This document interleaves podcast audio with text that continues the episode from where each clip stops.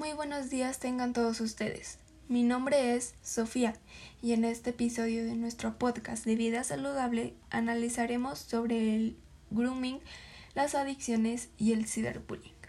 Bueno, empecemos. Tema 1. Grooming. ¿Qué es el grooming?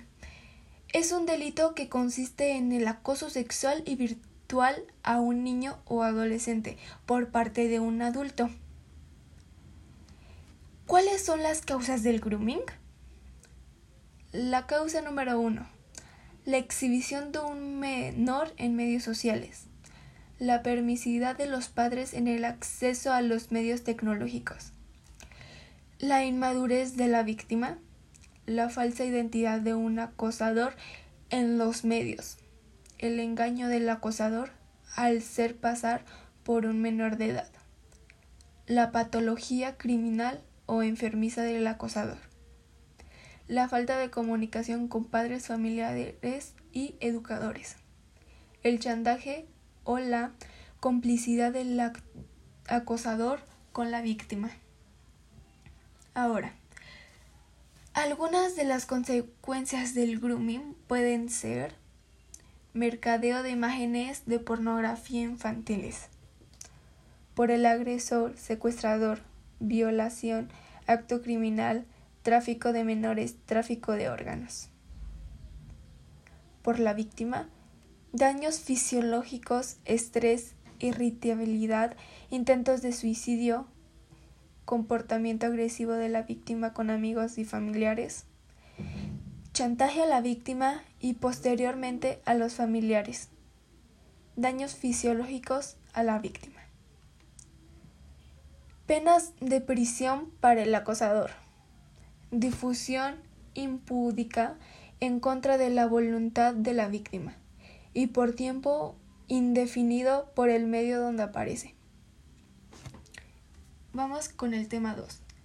Bullying o ciberbullying. ¿Qué es el ciberbullying o el bullying? El ciberbullying es un modo de simulación donde la persona es ofendida virtual o escritamente también. ¿Cómo se puede manifestar el ciberbullying? Se puede manifestar en redes sociales como WhatsApp, Instagram y Facebook, entre muchas otras, pero esas son como las más conocidas. Tema 3.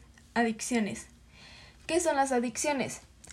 En la dependencia que una persona tiene de una sustancia o de una conducta que es nociva para su salud física o mental.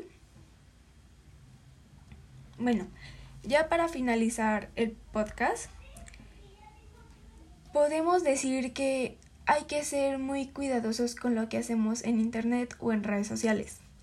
En cualquier plataforma, si necesitas ayuda con alguna situación, hay que acudir con familias o tutores para que no pueda pasar una situación de estas y tenerles mucha confianza. Bueno, leeremos los comentarios para finalizar. Les mando saludos a Pedro, Carla, Jimena y Fernanda que nos escuchan siempre.